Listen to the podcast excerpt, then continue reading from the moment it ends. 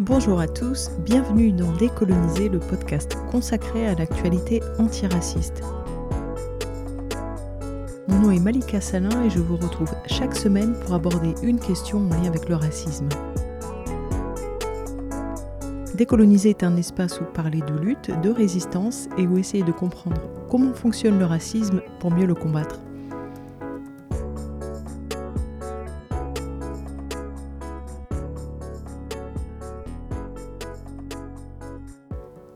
Quelques jours, Validé apparaissait en TT sur Twitter. Pour ceux qui ne connaissent pas Twitter, si c'est en TT, ça veut dire que c'est un des sujets les plus discutés par la jeunesse de France un jour précis. On parle donc d'effets de masse et de phénomènes structurels. N'ayant aucune idée de ce que c'était, je suis allée lire les tweets et j'ai découvert qu'il s'agissait de la série à succès de Canal+. La jeunesse sur les réseaux sociaux était hyper enthousiaste, parlant d'une très bonne série, donc par curiosité, je l'ai regardée en intégralité. Le bilan est sans appel, c'est catastrophique. Et ça illustre que l'œuvre de démolition des Arabes et des Noirs de France sera désormais effectuée non plus par Skyrock et l'industrie musicale seulement, Canal ⁇ semble définitivement prendre le même chemin.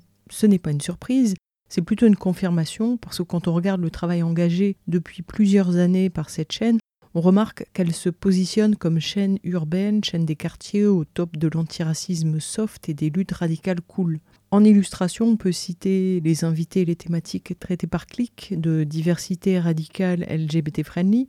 On peut citer aussi les acteurs non blancs mis à l'honneur dans de nombreuses séries et films canal avec des préoccupations qui ne sont pas celles des non-blancs. On peut également citer les productions avec euh, notamment la précédente série événement, la série Les Sauvages, qui faisait de Roche Dizem un Obama français et qui présentait le rapport Fianso quasiment comme une prise miracle, avec ce fameux phénomène où les lumières sortent le rappeur de son état brut pour en faire un être raffiné et lettré. Là, avec Validé, Canal Plus franchit une étape supérieure. Le projet d'infiltration est flagrant, puisqu'on a une série produite avec Skyrock. La radio y est tout à fait mise à l'honneur. Or, Skyrock, c'est un acteur important de cette politique de démolition par l'intérieur des Arabes et des Noirs de France depuis les années 80. Et tout ça a une histoire.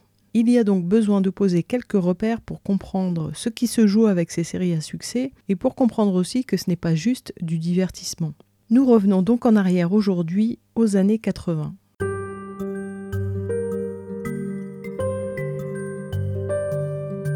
Dans les années 80, les enfants de l'immigration massive des années 60 deviennent adultes et ils se préparent à entrer sur le marché du travail et le marché du travail n'en veut pas.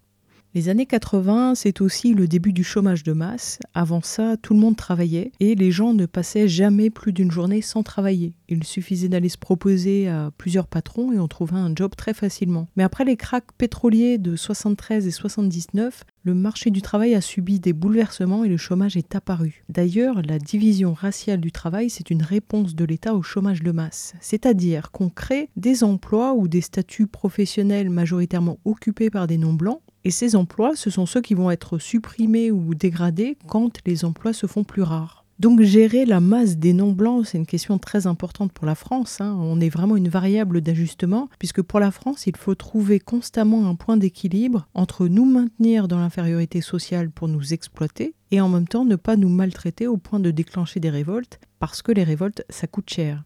Là est peut-être la raison d'avoir un projet politique qui vise la culture et l'identité. Parce que la culture et l'identité, c'est d'un côté le lieu des émotions et du désir créatif, mais de l'autre côté, c'est surtout celui de la communauté, du lien, de l'appartenance et donc de l'identité. La culture, elle dessine les contours d'une communauté. À l'intérieur d'une même culture, on a une langue, on a des références en commun, un style en commun, c'est ce qui nous permet de dire nous. Dans les années 80, quand est-ce qu'on disait nous ben, Le nous était euh, communautaire et local, parce que le nous d'avant, il est d'abord national, on est algérien, linguistique, on parle arabe ou kabyle, ethnique, on est euh, ou sahraoui, et euh, régional. Pour les premiers arrivés, le nous, c'était ceux qui venaient de la même ville ou de la même région, qui avaient la même langue et les mêmes traditions. Éventuellement, nous, c'était euh, tous les immigrés, et puis ça pouvait aussi être ceux de cette même région qui sont venus vivre dans la même ville. Mais pour la première génération née ici, le nous, c'est un nous de sa propre famille, c'est un nous de sa culture, c'est aussi un nous de son quartier. Et la plupart des gens à l'époque se pensent comme français. Mais dans les années 80, on est des Arabes ou on est des Noirs. On sait que les Arabes et les Noirs, c'est pas pareil, mais on sait aussi que les Arabes et les Noirs sommes dans le même bateau et que nous et les Blancs, c'est pas pareil. Dans les années 80, il y a encore des nazis en croisés dans la rue, c'est encore banal. Il y a aussi beaucoup de nostalgiques de l'Algérie française qui notamment prônent l'autodéfense contre l'invasion arabe et africaine. Il y a le fameux bruit et l'odeur dont parlait Chirac, donc des crimes racistes régulièrement par des flics ou par des Dupont-Lajoie. Et à cette époque-là, la haine raciste, elle s'exprime sans pudeur. On est des crouilles, des bougnoules, des melons, des bicots, etc. Dans les années 80, on est maintenu dans les voies de garage à l'école et on est maintenu dans l'échec scolaire. Et à l'époque, la figure du garçon arabe, de l'homme arabe, est une figure qui fait peur. À cause du traumatisme français de la guerre d'Algérie, mais aussi parce que l'homme arabe, à cette époque-là, il est fier, il sait se battre, il n'a pas peur de se battre, il ne se laisse pas insulter ou marcher sur les pieds. C'est véritablement une figure d'insoumission. En 1983, une revendication d'égalité émerge de partout en France et elle embarque dans son sillon des centaines de milliers de jeunes issus de l'immigration qui demandent les mêmes droits pour tous et la fin des injustices et des crimes racistes. Ils réclament la fin de l'impunité pour ces crimes, que ces crimes soient commis par des beaufs ou par des flics, et le résultat est assez phénoménal. En effet de masse, c'est aussi un résultat inattendu tous débarquent à Paris avec leurs slogans, leurs revendications. C'est même physiquement un choc pour la France. Et ça traduit que cette opinion est l'opinion majoritaire de la jeunesse immigrée. Le pouvoir va agir à plusieurs niveaux pour reprendre en main cette révolte. Par la corruption, en déversant de l'argent ou des possibilités de carrière individuelle pour acheter les gens en lutte, parce qu'une fois acheté, on gagne le silence des gens, euh, les gens oublient leurs revendications. Intervention aussi au niveau identitaire en faisant ce qu'on appelle recadrer. Recadrer, c'est manipuler le sens d'un événement. Ils vont recadrer la lutte et l'identité. Ce n'est plus une lutte pour l'égalité, et ces gens ne sont plus des descendants d'immigrés, ce sont des beurs. Ainsi, ça devient une lutte de beurs. C'est pour cette raison que beaucoup de gens font l'amalgame et parlent de marche des beurs alors que c'était la marche pour l'égalité. La revendication disparaît. On a vu les semaines dernières comment la représentation contrôlée de l'indigène sert à le maintenir dans l'infériorité. Cette représentation, elle peut aussi être connotée positivement. En fait, c'est le procédé qui est dangereux.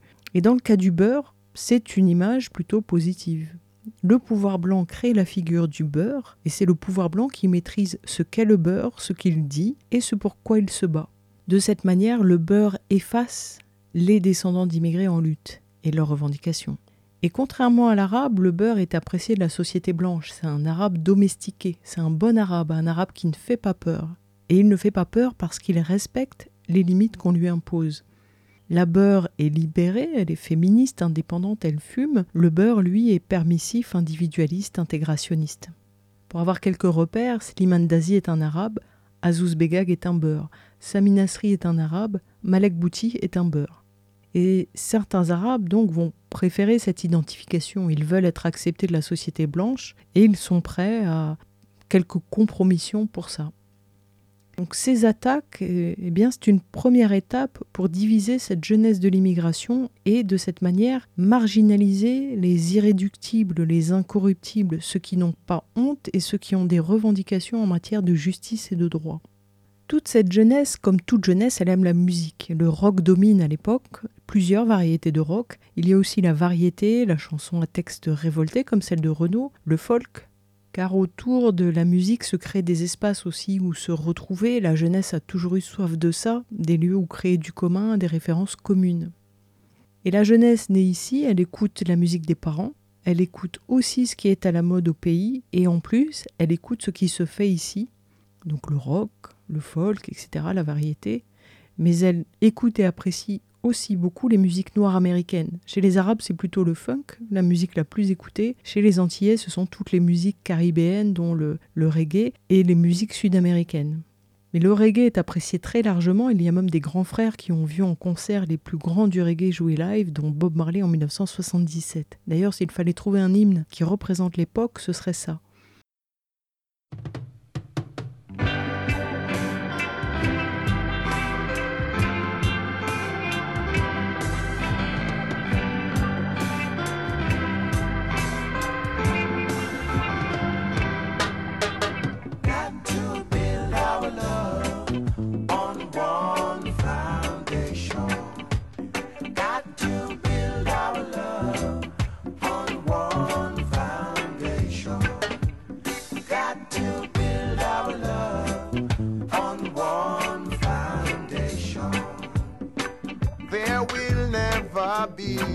Yeah, no love at all. There will never be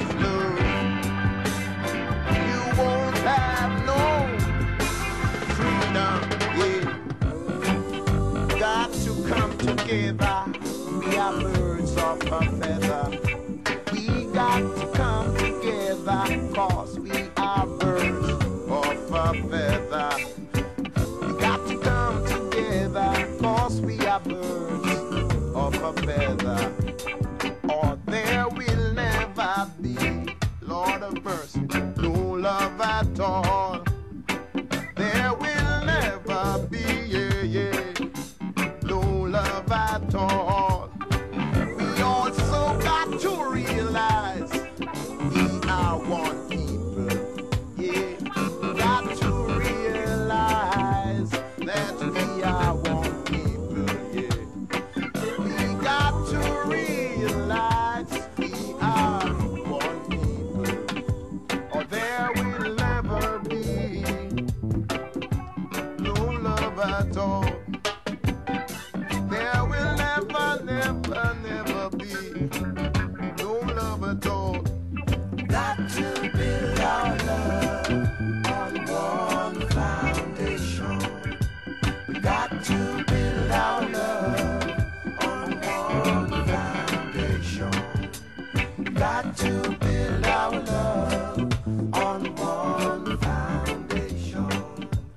le reggae, ce n'était pas qu'une musique.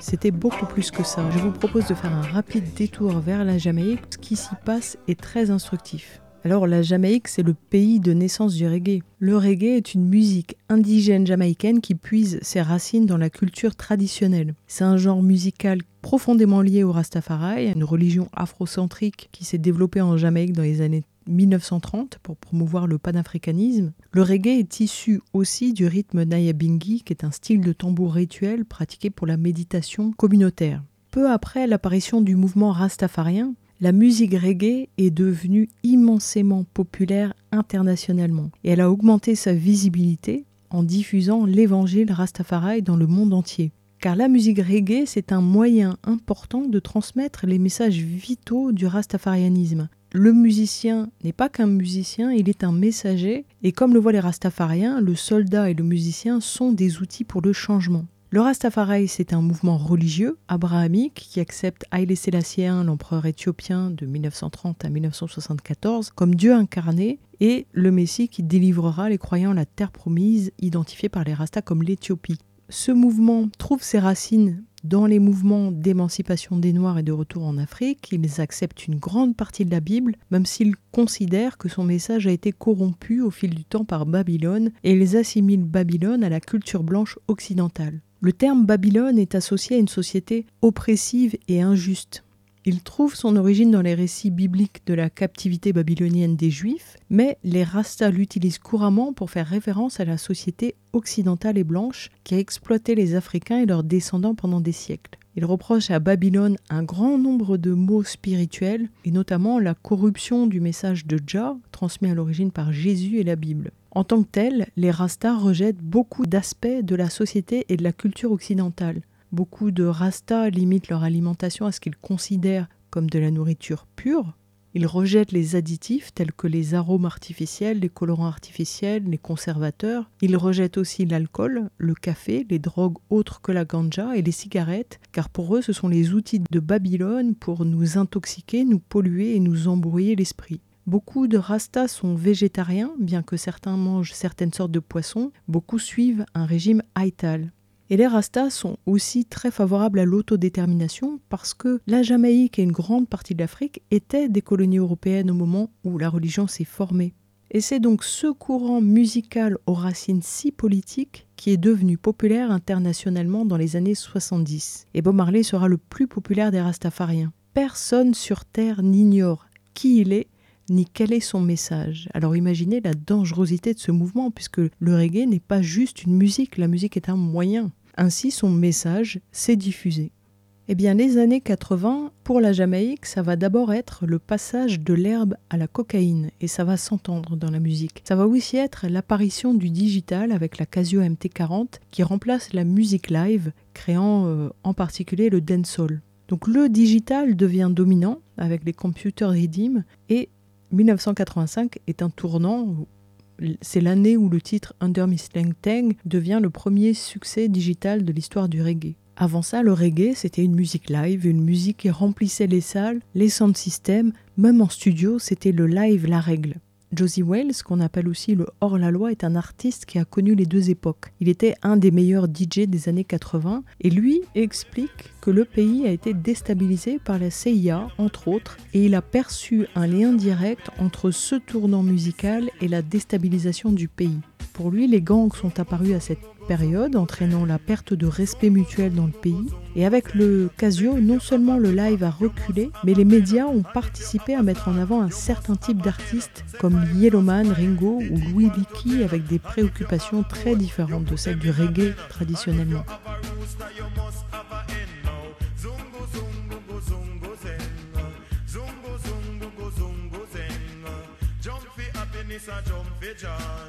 You know fi call yellow man no boy. Lady and they used to take fit uh. Brave guy lord him call him child. You know fi call yellow man no boy. You know fi call John John no boy. You know fi take iron knife fi boy. Zungo zungo go zungo zeng. Watch it. Zungo zungo go zungo zeng. Catch it. Zungo zungo go zungo zeng.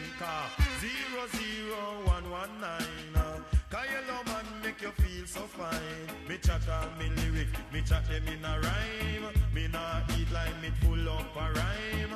Cause yellow man Ainsi, la musique populaire auprès du public est devenue progressivement une musique qui promouvait des comportements de compétition, d'ego trip, de consommation des corps, etc.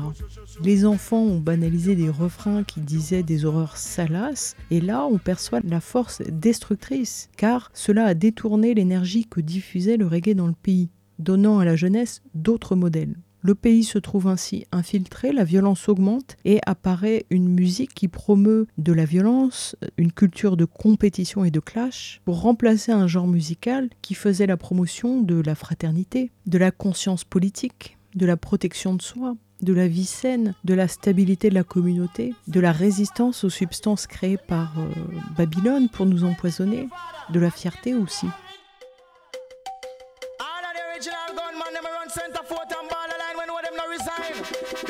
Cover, they resign. All of the gunman, them respect to them, but you see all of the informer, them fireball. Pay them and ten. This is nine more than them. Pan it in the place we coffee give them problem.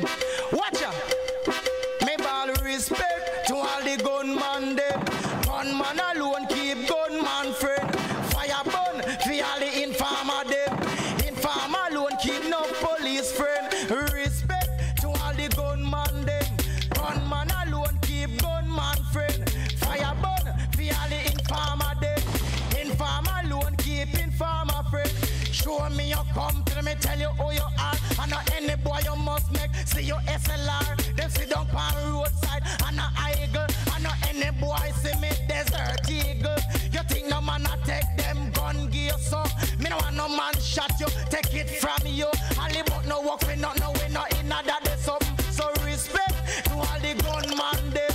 Gunman alone keep gunman free.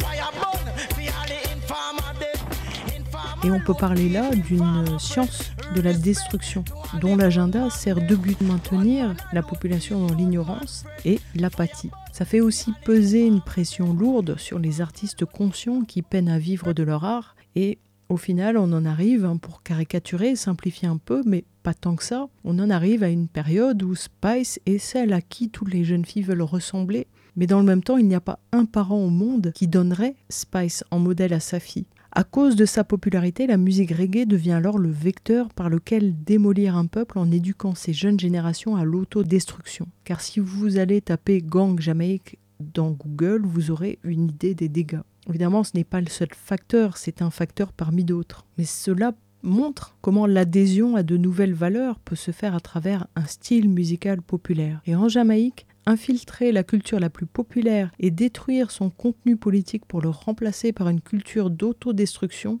a été un des moyens de déstabiliser le pays.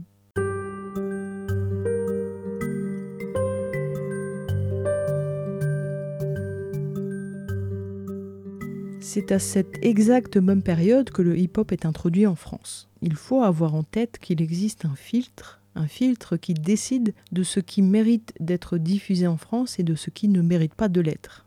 Exemple, à cette période, le folk amazière fonctionne très bien. C'est une musique populaire, engagée, stylée, avec de nombreux artistes, conscients ou non. Eh bien, il n'y aura pas à cette époque une émission dédiée au folk amazière. Pas plus qu'il n'y aura une émission dédiée au reggae alors qu'il existe à Paris une scène reggae organisée en sound system et certains parmi eux sont très politisés, le public est affûté et on y retrouve des choses qui ressemblent à la culture hip-hop, que ce soit les préoccupations, la culture d'émulation, la grande variété de disciplines et de styles ou bien le côté underground. C'est comme ça que, pour l'industrie du divertissement qui explose dans les années 80, le rap va avoir son émission et va être encouragé et propulsé.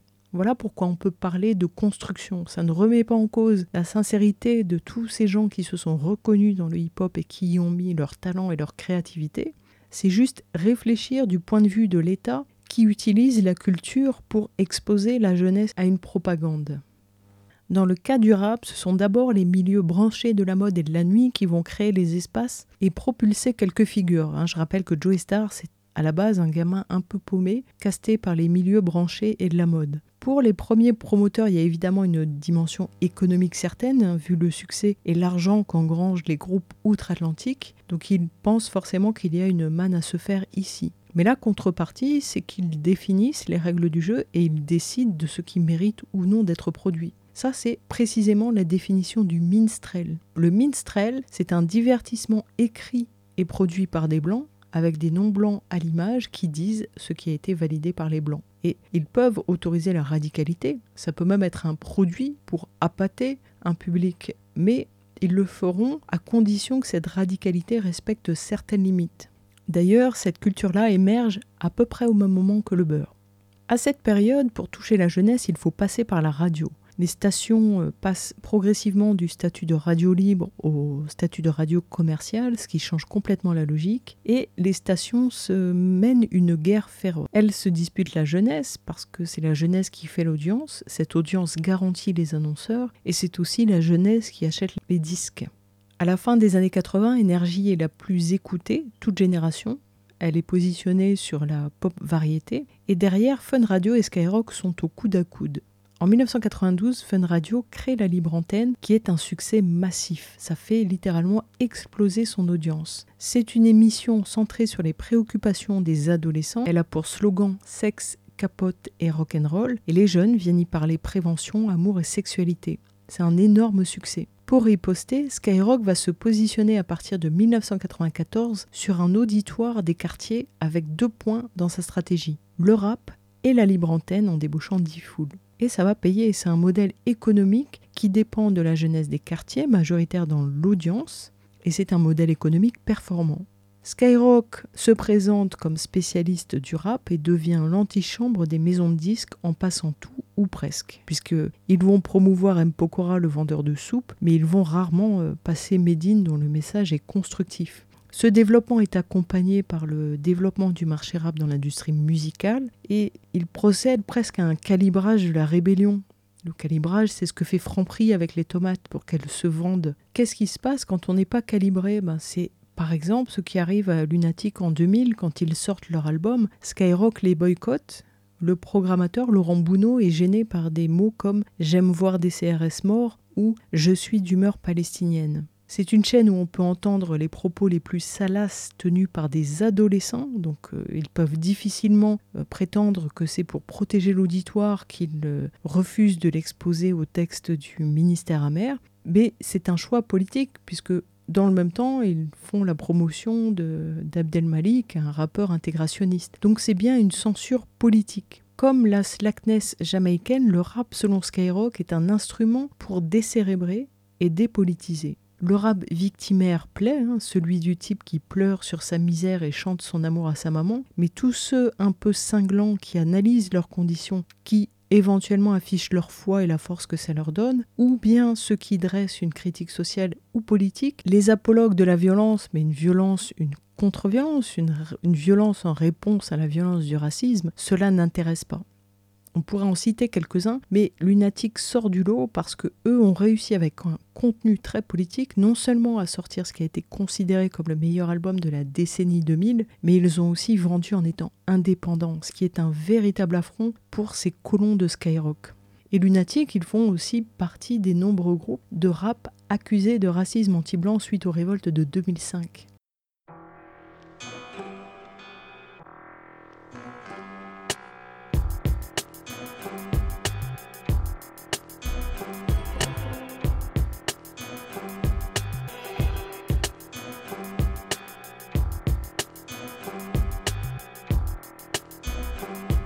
Je vais dire, je suis pas une star. Pour mourir, il faut qu'une balle. Détester, pour me faire tuer, il faut qu'une barre. Même à crédit, boum, le bruit de mon son coule que dans ma base roule que des gros joints de gaz. On va tous revenir ici, Bill je vous l'avais dit que les vrais savent Ousmane, HLM 3, je crois. Les colons nous l'ont mise profond. À l'envers, on va leur faire, Matissi, ce que les refont. Du dégoût pour nos fils de Kédougou et Rufisque. C'est pour les rues de mon bled sur 10, 10 sur 10, mon pays, mon perso. Et les tout bas veulent arracher le fusil de mon berceau. J'ai un pied dans la merde, un pied dans la mosquée. Vous la Remo Uzi 92 et. BO, banlieue ouest négro, des holster avec des micros. Ils croient que Paris c'est Sarajevo, pourquoi ça gaze autant? Chez nous y a pas longtemps, alors s'il y a la guerre ça va durer longtemps. Suis là pour représenter les gars qui ont pas le temps de plaisanter. Ali Brahms, Mala, Chepel, la marijuana. One five, one dingue et la dinde. Oh, c'est du béton, c'est de la jungle. Maintenant ils veulent nous stopper pour nos lyrics explicites codés dans des rap illicites stockés dans nos albums que récitent nos jeunes c'est de ça qu'ils flippent que nos messages passent et que leurs mensonges s'effacent mes rêves, mes solutions, ma révolution. Pas de trêve, chaque jour me lève avec la victoire pour résolution. À celui qui la donne et la reprend va toute ma dévotion. Pas de doute, naturel MC me fie à mon instinct, mon émotion. Dans un état où la justice manque d'équité, qu'ils retiennent que tout système a une faille. Sont un chrysanthème dans les JT. Les images défilent, apocalypse dans les villes. Y'a pas du calypso dans les îles, crack inhalé jusqu'à nous aller. Les virus abritent dans la chair des bêtes, l'esprit malin dans la tête des hommes installés. 6, 6, 7, 9 de I, 45 gros. Car dit que la rue s'est adoucie. Ici les putains veulent du rap d'eau. T'auras que la boucle, c'est mon dorac. Du rap avec mon double, mon quartier, mon département 92. Trop blanc, clan des man appartenance double. On est venu récupérer nos dieux. Dans vos rues, on va faire couler votre pute. Chaotique, délirique à la rythmique. Le fond qui sont qui mettent des front kicks. Pour on m'arrête se coincé au bloc trafic La vie oblige. Dans les bacs ma vie oblique Tracé au pic c'est ma nature. Tout niquer sans faire de rature. Interdit aux bâtards Fait monter la température. BO Banlieue ouest négro Des holsters avec des micros. Ils croient que Paris c'est Sarajevo. Pourquoi ça gaze autant? Chez nous y a pas longtemps Alors y a la guerre ça va durer longtemps je suis là pour représenter les gars qui ont pas le temps de plaisanter. Ali Brahms, Mala, paie la marijuana. One five, one dingue et la dingue. Oh, c'est du béton, c'est de la jungle.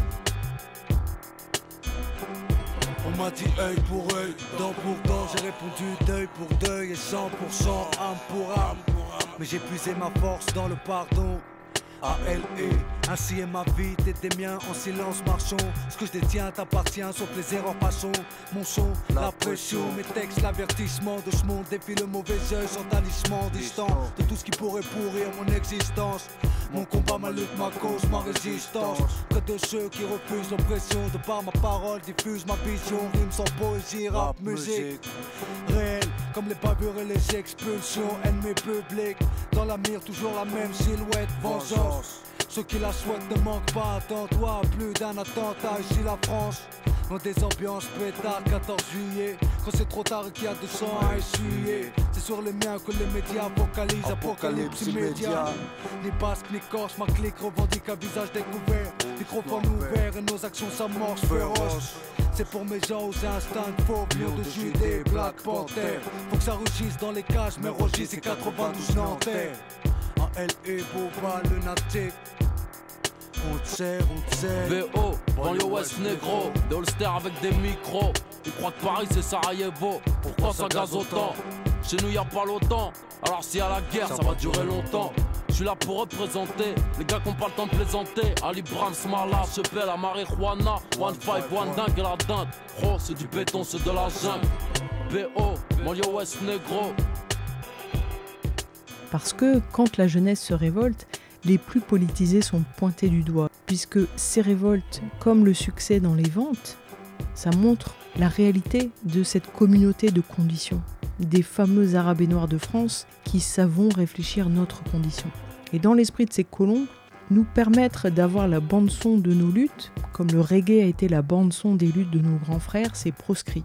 Alors vous vous souvenez comment les Arabes ont été transformés en beurre par la corruption? Certains rappeurs ont commencé en étant politisés, ils ont fini en Joséphine Baker ou en Mousse du rap à incarner les pires clichés pour pouvoir palper. C'est donc une corruption à grande échelle, où ce qui aurait dû être euh, la bande-annonce de nos luttes est devenu un minstrel d'ego trip, de réussite individuelle, où le jeu a remplacé le nous. C'est devenu la compétition à mort entre nous, où il n'y a plus de code, où on devient entre nous plus cruel et sec que les blancs.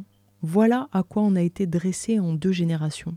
Et la figure de l'arabe craint et respecté a disparu. Aujourd'hui, pour avoir ce même respect, il faut se comporter comme un colon. Que faisait le colon? Il instillait la terreur, il pratiquait la barbarie, il avilissait les femmes et il se prenait pour Dieu. Et l'ensemble devient non plus un art de la contestation, mais un commerce lucratif pour quelques-uns aux dépens de l'âme de la jeunesse.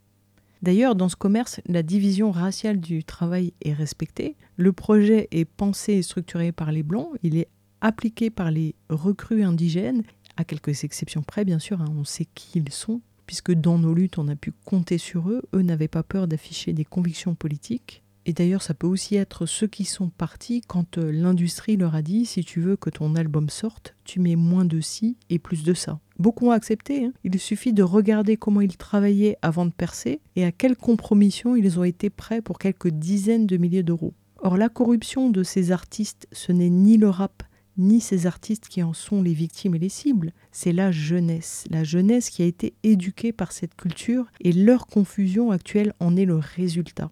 D'où leur attrait pour la série validée. Série qui présente Skyrock et l'industrie comme ceux qui font le rap, alors que dans la réalité ce ne sont que des entrepreneurs gourmands qui font miroiter du rêve à une jeunesse désespérée pour mieux l'exploiter. Et à les lire, ce n'est plus l'honneur, ni la dignité, ni la fierté ou la résistance communautaire qui font que la société craint les hommes arabes et noirs, ce sont les fantasmes de toute puissance et d'hyperviolence déclinés en clip. Mais quand ces fantasmes conduisent ces mêmes rappeurs devant la justice, beaucoup sont ventre à terre à s'excuser devant la République. Une lâcheté à se faire désavouer par ses ancêtres. Ce sont des salariés d'industrie comme la caissière est salariée de l'industrie alimentaire. La caissière doit sourire, le rappeur doit faire frissonner. D'ailleurs, cette industrie, comment fonctionne-t-elle? Le label donne une avance pour enregistrer l'album à ceux donc calibrés pour plaire, ceux qui font peur. S'il vend bien, le label récupère 85%. Ensuite, il se rembourse l'avance sur la part de l'artiste et l'artiste, lui, paie les charges, paie tout le monde, hein, c'est-à-dire le DJ, le producteur, et au final, il ne gagne rien. C'est aussi peu rémunérateur qu'écrivain. Je rappelle qu'un écrivain touche 1 euro sur un livre vendu 20 euros. Eh bien, quand les artistes touchent la première avance, ils croient que ça va devenir leur train de vie. En réalité, c'est un appât. parce que l'artiste se retrouve après le premier album en dette, et cette dette, il doit la rembourser par l'album suivant.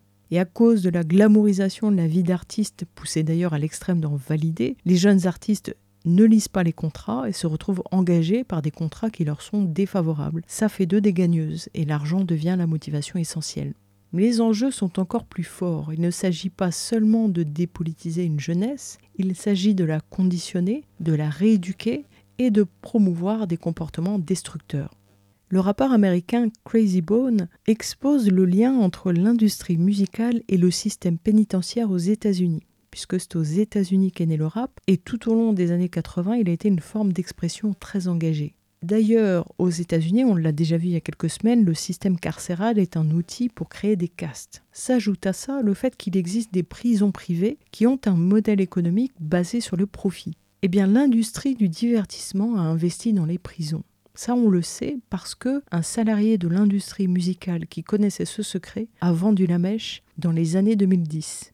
Il a raconté comment en 1991 il a été convoqué à une réunion qui a représenté selon lui l'un des plus grands tournants de la musique populaire et en fin de compte de la société américaine. Ce type a mis 20 ans avant d'en parler. Il raconte qu'entre la fin des années 80 et le début des années 90, il était ce qu'on peut appeler un décideur dans l'une des plus grosses entreprises de l'industrie musicale. À l'époque, c'était une industrie très différente parce que la technologie et les médias n'étaient pas accessibles aux gens comme ils le sont aujourd'hui.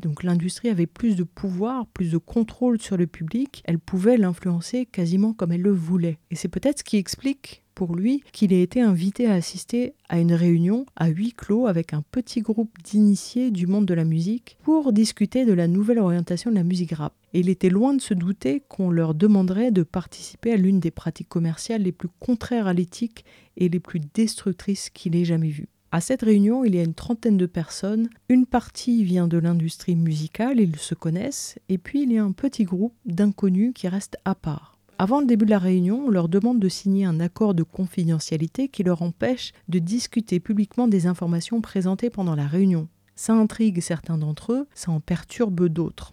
C'est un accord qui est très court, il ne fait qu'une page, mais il est très clair sur la question et sur les conséquences, et il dit que violer ces conditions ferait perdre son emploi. Il demande à plusieurs personnes quel est le sujet de la réunion et la raison d'un tel secret, mais personne ne répond. Alors quelques personnes refusent de signer et sortent. Lui a eu envie de faire pareil, mais il a été plus curieux, donc il est resté. Puis un des collègues de l'industrie a remercié euh, les participants pour leur présence, puis il a donné la parole à un homme qui ne s'est même pas présenté autrement que par son prénom et qui n'a donné aucune information sur son parcours personnel. Il a félicité les participants pour leur succès dans leur secteur d'activité et pour avoir été sélectionnés dans ce petit groupe de décideurs.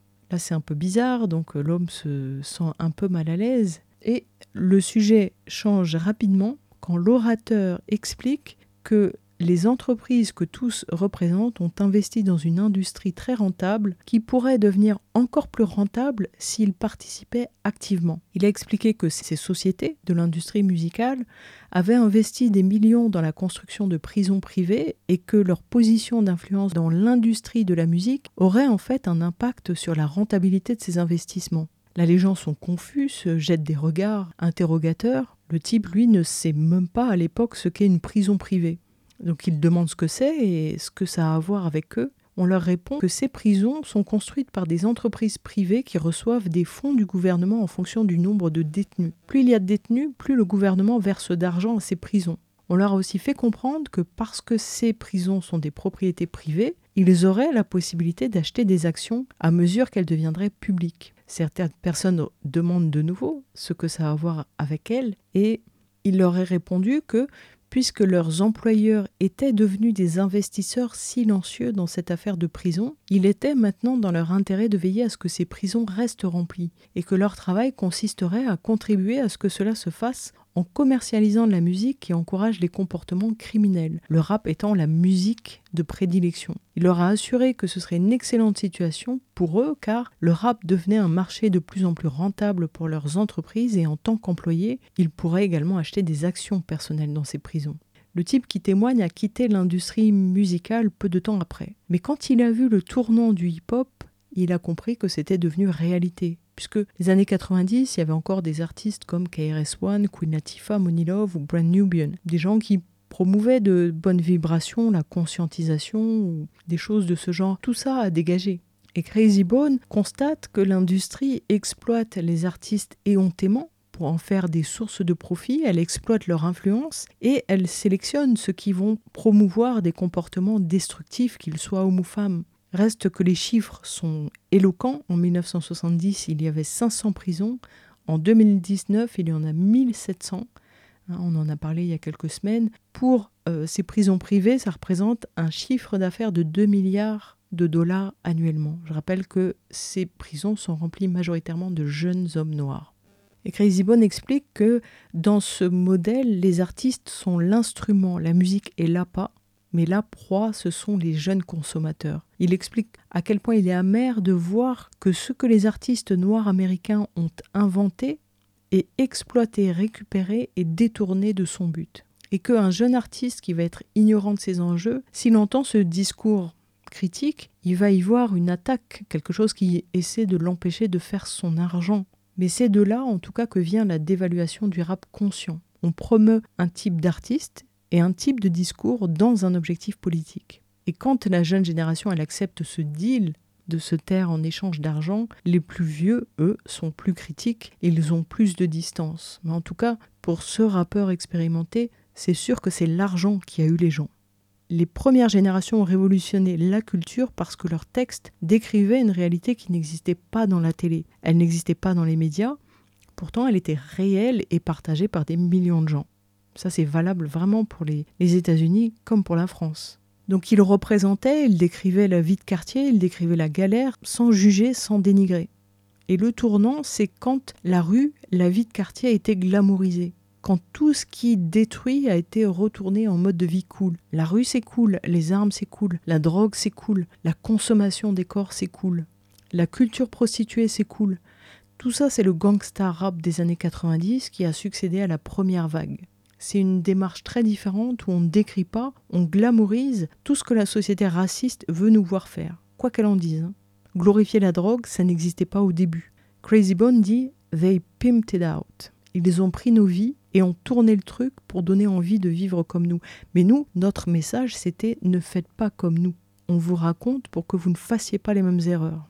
Et pour le rappeur, ce serait une erreur de blâmer les rappeurs seulement pour un jeu qu'ils n'ont pas créé eux, individuellement, ils essaient d'en tirer profit parce que pour des gamins maintenus dans la galère, faire quelques dizaines de milliers de dollars, c'est inespéré. Donc ça exploite leur situation. Mais les véritables crapules, c'est Corps Civique, qui est la deuxième plus grosse entreprise du secteur carcéral et de gestion des centres pénitentiaires au monde.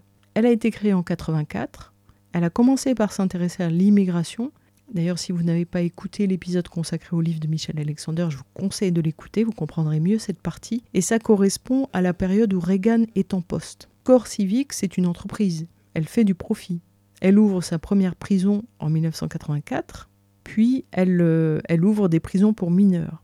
Et l'État fédéral doit payer au système pénitentiaire une amende si jamais ils ont moins de 90% d'occupation donc il charge les condamnés pour atteindre les quotas de remplissage. Et Crazy Bone explique que si méga compagnies possèdent les labels et les médias qui permettent de promouvoir les artistes, et les artistes sont choisis en fonction de leur potentiel à promouvoir du n'importe quoi. Ce sont les bons poulains. Time Warner, Sony et Universal, ce sont ceux qui ont les plus gros investissements dans le système d'incarcération. Donc la solution, ce n'est pas de cracher sur la musique, évidemment, c'est d'ouvrir les yeux des jeunes sur les enjeux. Eux ont du talent, ils ont envie de s'arracher à la pauvreté par des moyens légaux. Ce qu'il faut retenir, c'est qu'on crée les conditions pour qu'on soit inconscient des enjeux sur nous-mêmes individuellement, mais aussi collectivement. Donc notre ennemi, ce n'est pas ces rappeurs, c'est l'industrie. Ce sont eux, ces colons qui fixent les règles. Et quand cette industrie pactise avec une radio pour prendre en main la jeunesse des quartiers et la convertir au porno, aux futilités et à la stupidité, il y a danger notre jeunesse est détournée, elle est récupérée, décérébrée. Pas parce qu'elle écoute du rap, hein, parce que ce qu'elle écoute est calibré pour servir certains intérêts politiques.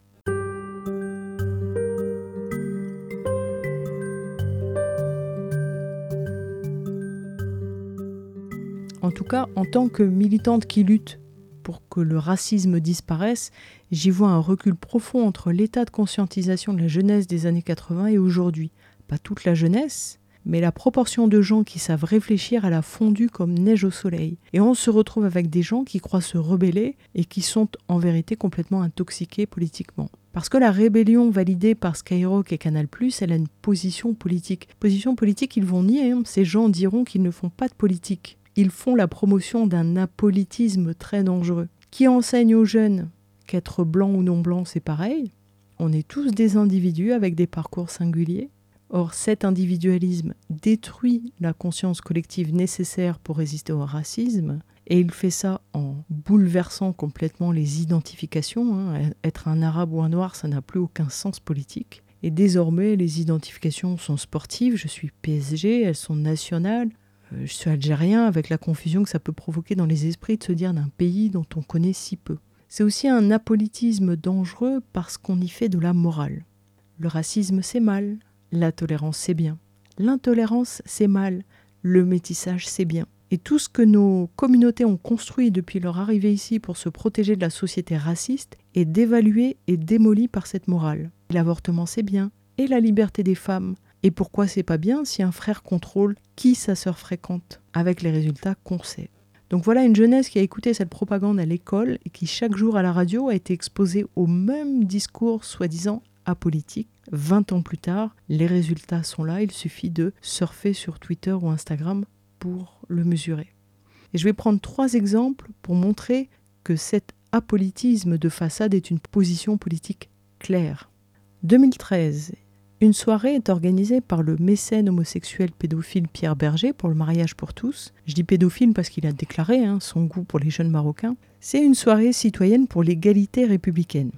Ces gens déjà donc reconnaissent la République. Ça veut dire que ce sont nos ennemis, puisque toute personne qui comprend le racisme sait que la République, elle n'existe pas pour nous. C'est un mythe qui nous maintient dans l'infériorité des droits. Et les invités, la liste des invités, c'est à tomber par terre. Christiane Taubira, ministre de la Justice, Manuel Valls, ministre de l'Intérieur, des socialistes, des républicains, des syndicalistes CFDT, Bernard-Henri Lévy, je ne vais pas citer tout le monde. Pendant cette soirée, Louis Schweitzer, l'ancien président de la HALD, déclare Refuser le mariage pour tous est indiscutablement une discrimination. Donc dans cette soirée, on entend des chansons, des témoignages, des soutiens délivrés par des personnalités de gauche et de droite, des syndicalistes, des religieux, des artistes. Il y a Elisabeth Badinter. Bref, ce sont juste nos ennemis objectifs de droite ou de gauche, tous réunis pour moraliser une question politique, le mariage homosexuel. Moraliser, ça veut dire que être pour, c'est bien. Être contre, c'est être méchant, extrême, diabolique. Eh bien, non seulement Skyrock est partenaire de la soirée, mais l'animateur des jeunes, Diffoul, la co-présente.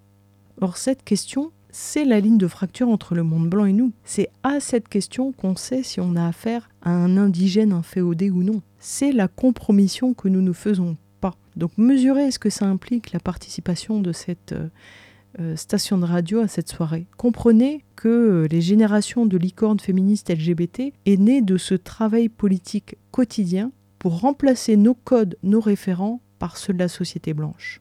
Deuxième exemple, la série Les Sauvages présentée par Canal Plus en 2019. Je le disais tout à l'heure, l'événement de cette série, c'était le début de la carrière d'acteur du rappeur Fianso, qui reprend alors son nom Sofiane Derkaoui. Je vous invite à regarder l'émission Click, où celui qui a incarné le pire cauchemar de la France se transforme presque en Abdel Malik sous nos yeux, nous expliquant qu'il sait apprécier la littérature et la belle musique. Pourquoi on le met en avant comme ça? Parce que c'est une prise stratégique.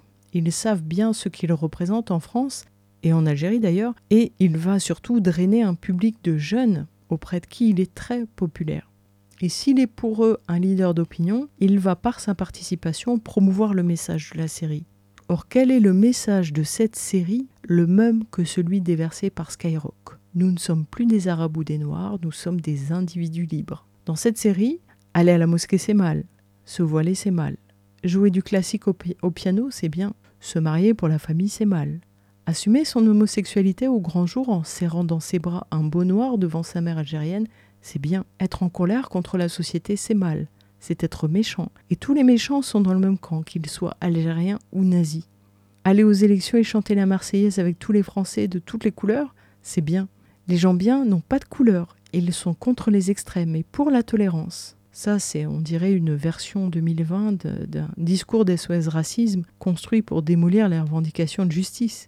Et dans cette série, tout ce qui est notre sacré est piétiné. Ils utilisent des Arabes intégrationnistes pour promouvoir leur agenda auprès de la jeunesse. Voilà pourquoi c'est une catastrophe. Et troisième exemple, validé. Dans les dix premières minutes, on comprend que l'homme arabe dans cette série, ce sera Inès, 1m45.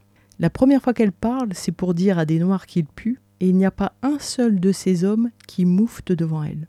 Les hommes dans cette série, les vrais hommes, ce sont les blancs. D'ailleurs, Inès, elle leur parle bien aux blancs. Et ils ont du pouvoir, tous ces blancs, sur les indigènes. Le plus fort de tous, c'est DJ Snow. No, en anglais, ça veut dire blanc. Sans le blanc DJ Snow, les rappeurs ne sont rien. D'ailleurs, ils viennent le supplier de bosser pour eux. Quand Mastar, censé être le rappeur noir le plus fort, se fait insulter en public, il jette des regards inquiets à Inès et Snow, présentés quasiment comme les massas de Mastar. Et le plus fort dans cette série, c'est Laurent Bounot et ses cheveux sales.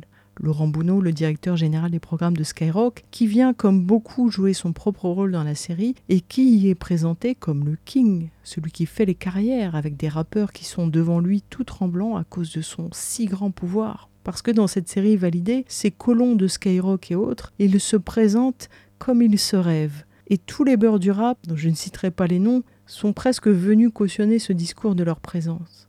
Évidemment, Skyrock est au centre de la série. L'histoire est insipide, on dirait du Street Dance 6 remixé avec un clip de PNL. Et puisque évidemment tous, à part deux sociopathes, tous sont à plat ventre devant les grands blancs et ne font peur qu'au quartier contre les nôtres. D'où face aux blancs, dur avec les frères. Et la mauvaise nouvelle, c'est que la jeunesse biberonnée à tout ce non-sens depuis toujours, elle a validé ça.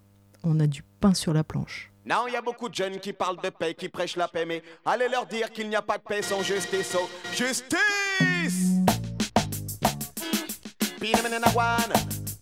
C'est pas bello ce French Dan. Choman, ni a fait place de ni à Sean. Comme Panamanaman, Rock'n'Bye, et tous ceux qui en savent trop. Rock'n'Bye, ouaïoï, Rock'n'Bye, et tous ceux qui en savent trop. Rock'n'Bye, Non Chuman, 62 ils ont eu mal comme X. En conférence selon leur même plan fixe. 68 ils abattent le pasteur King. Tu parles trop, c'est simple, on t'élimine. Savants ou penseurs impunément ils assassinent. Ceux du ghetto sont les premières victimes. Cupidité, voilà la mère de tous ces crimes. Pression politique d'Afrique jusqu'en Argentine. Un petit discours pour endormir l'assistance. Mais derrière ça, les âmes parlent à outrance. Bam bam, tu parles trop, on te shoot en cadence. La loi du talion règne de Chine jusqu'en France. C'est la CIA ayant fait la triste expérience. L'ONU est faux, on ne peut pas lui faire confiance. Partout dans le monde, ils punissent la dissidence. Bada bye bye to, bada bye bye trade, bada bye bye to, yeah, maintenant c'est un watch. Rock'n'bye, tu ceux qui en savent trop. Rock'n'bye, ouaïoï. Rock'n'bye, tu ceux qui en savent trop. Yeah, mais non, ils nous mentent, yo. Ils nous mentent, maman, maman, mentent, Lord. Ils nous mentent, ils nous mentent, ils nous mentent. Regarde à gauche, tu sais très bien qu'ils mentent. Regarde à droite, tu sais très bien qu'ils mentent. Ils protègent la police, effacent les bavures gênantes. Pourtant, les faits sont là et les preuves sont accablantes. Des lois pour tous, mais dites-moi qu'ils plaisantent. La violence politique est devenue monnaie courante. Achète-toi un gun si la politique te tente. Dans tous les pays, je te répète qu'ils mentent. Quand la vérité est bien trop souvent gênante. Ils parlent de paix, le doigt sur la détente. Regarde les médias pour un scoper nous.